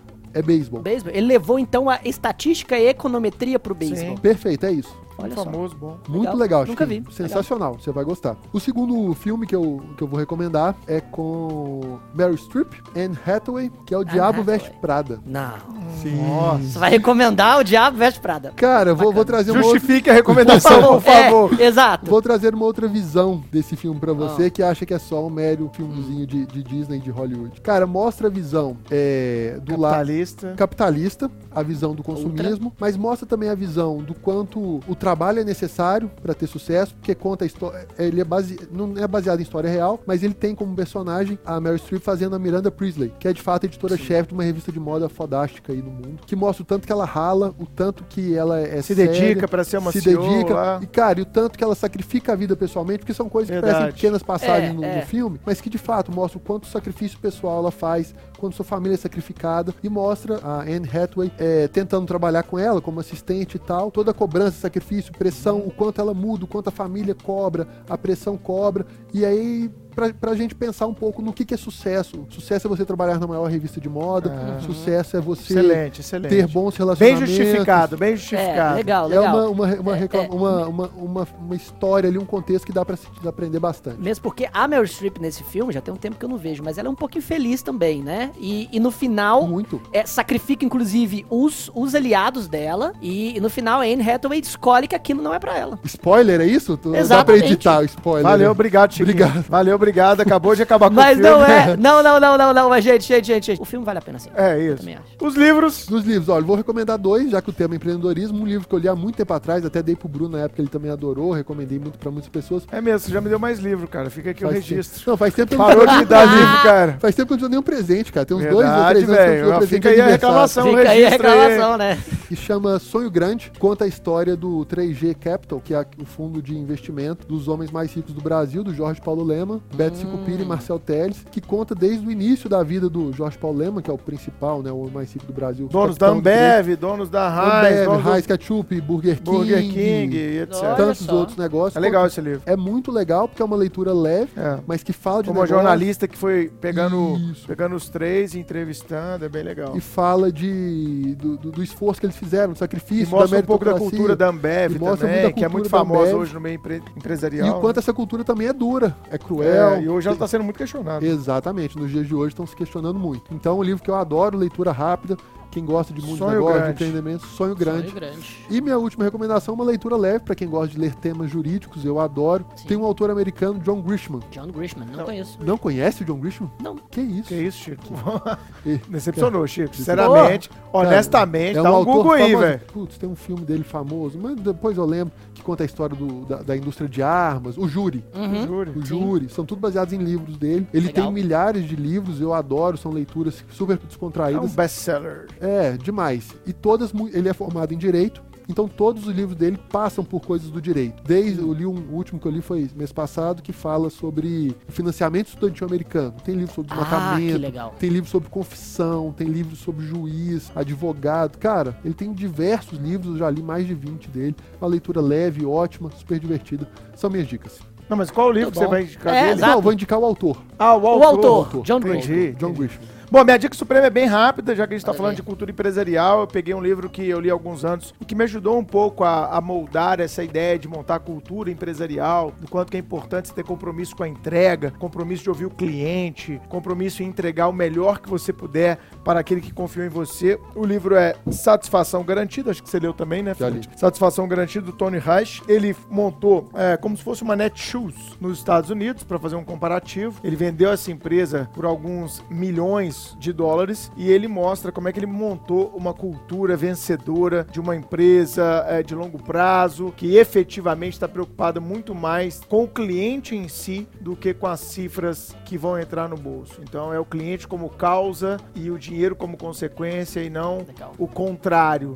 Muita empresa subverte essa ordem de valores. E eu acho que nesses 10 anos a gente conseguiu fazer um pouquinho disso aqui, ter uma certa humanidade, um certo olhar de cuidado mesmo com o nosso cliente. E esse foi um dos livros que me inspirou. Então é Satisfação Garantida, em inglês, Delivering Happiness é, no Caminho do Lucro e da Paixão. Tony Reich. É um livro barato, um livro bem fininho, uma leitura de final de semana bem agradável, que pode servir para quem tem um escritório, pode servir para quem tem uma franquia, para quem tem um pequeno negócio, para quem pensa um dia em empreender, ou mesmo para você ampliar a sua cultura dentro daquela perspectiva da horizontalidade, de cada vez ter mais conhecimentos agregados aí. Perfeito?